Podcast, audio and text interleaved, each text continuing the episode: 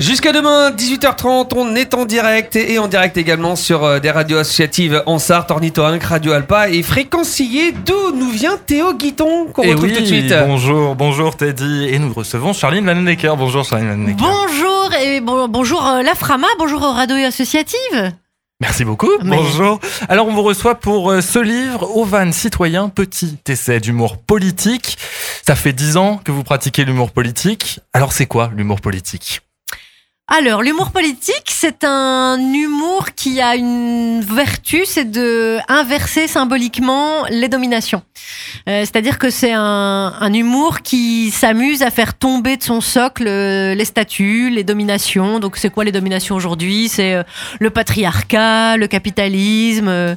bah, forcément les, politiques, on les a élus, mais ils prennent des décisions.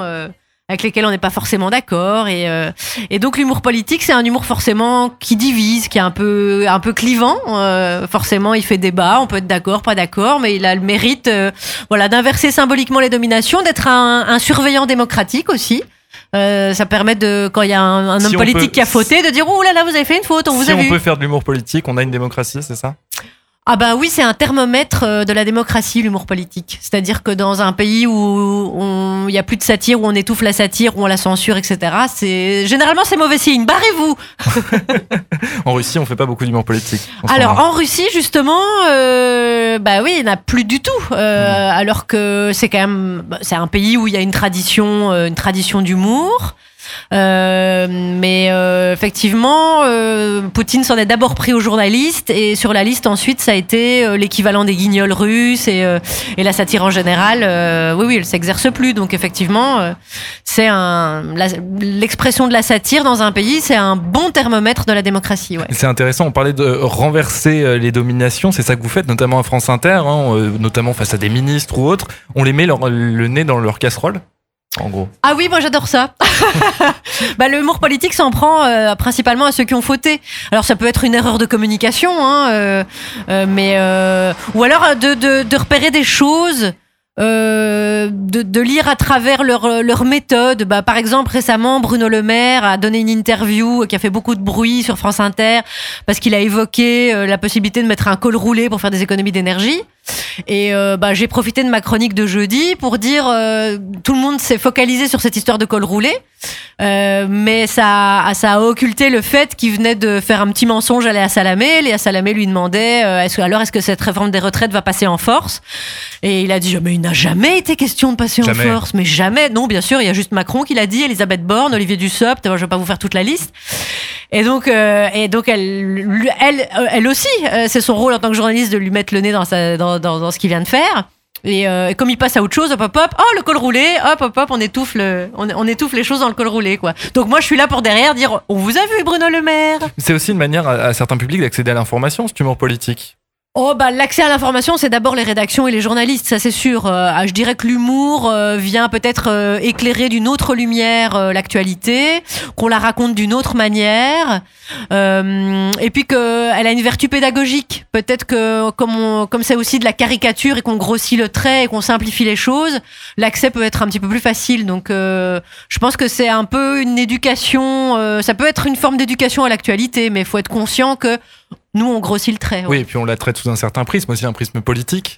Ah bah oui, euh, de la- on, on peut y mettre de la, de la mauvaise foi, de la subjectivité. euh, on utilise une autre grammaire pour parler des choses. C'est une, je dis toujours, c'est une lecture alternative de la société, du monde et de tout ce qui nous entoure. C'est d'ailleurs ce qu'on on vous a reproché, hein, on pense aux grandes chaînes d'infos pour ne pas citer Pascal Pro sur CNews, c'est ça? C'est un côté militant dans un humour politique? Bah moi, je, il a tort. On n'est pas militant. Euh, parce que un militant, il a pour but de faire changer les choses. Moi, j'ai absolument pas euh, pour ambition de faire changer les choses. Je sais que je prêche des convaincus.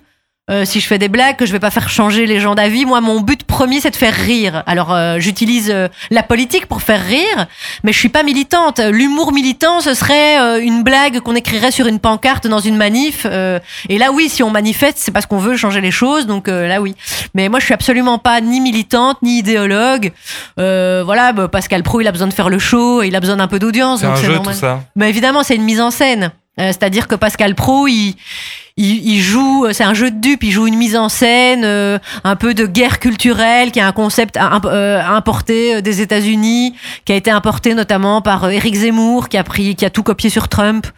Et, euh, et voilà, donc c'est un jeu, c'est de la mise en scène, faut pas être dupe, donc euh, donc voilà, c'est euh, si ça si ça l'amuse, qui s'amuse. Vous, ça vous fait plutôt rire qu'autre chose Ah oui, bien sûr, moi je prends beaucoup de distance avec ça. Je pense que lui-même, je peux pas croire qu'il pense tout ce qu'il dit. Je pense qu'il y a une partie de. Il, a, il, il a un petit côté clown, hein, faut pas. euh, Oui, je pense qu'il y a beaucoup de gens ouais, ouais. qui croient aussi, qui ne pensent pas. euh, tout ce qu'il dit, ça sert aussi à adoucir les faits, l'humour politique. Ça sert à adoucir un peu cette info qui est parfois un peu, un peu violente. Bah, ça sert à prendre du recul parce que l'humour politique, euh, il n'hésite pas à s'emparer de, de sujets comme la guerre, euh, peut-être le, le débat sur la fin de vie. On recule pas devant ces sujets-là. Vendredi, moi, je me suis emparé, comme Frédéric Fromet, du sujet du soulèvement des, euh, des femmes soutenues par les hommes, aussi certains hommes en Iran. Euh, donc, euh, je dirais pas que ça adoucit, mais on en parle autrement.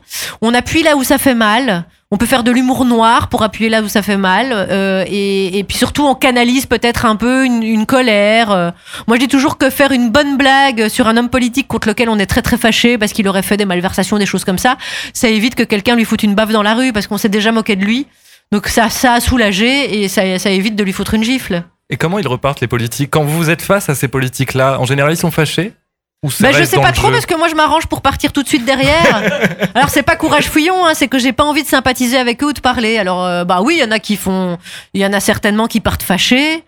Euh, Il y en a d'autres qui ont de la distance là-dessus, donc qui ont compris que c'était le jeu démocratique. euh, euh, mais je, je m'inquiète vraiment pas de savoir comment ils réagissent. Oui. Je m'en tamponne le coquillard pour vous dire. Gérald Darmanin était fâché, par exemple. Ah ça, il l'a montré à l'antenne qu'il était Oui, fâché. on- Oui, on- bah, ça veut dire qu'on a, ça veut sans doute dire qu'on a visé juste. Sans doute, sans doute.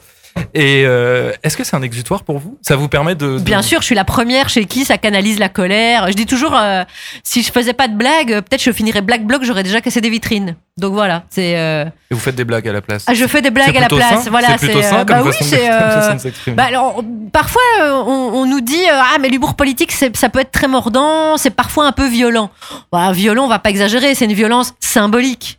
Oui, c'est une euh, violence face à une violence institutionnelle aussi, parfois. Ah bah bien sûr, il y a aussi une violence d'État, elle, elle existe quand même. Hein. Faut regarder combien, euh, combien de gilets jaunes ont perdu des, un œil euh, à cause des LBD, etc. Il y a une violence euh, inhérente à la société. Donc nous, franchement, c'est c'est pas des balles de LBD. Hein. Ça vraiment, ça, ça ne blesse personne. c'est des balles, c'est des mots finalement. des oui, ça, ça reste que des mots. Je crois que c'est c'est c'est même Aristote déjà dans l'Antiquité qui disait que l'humour était une violence symbolique.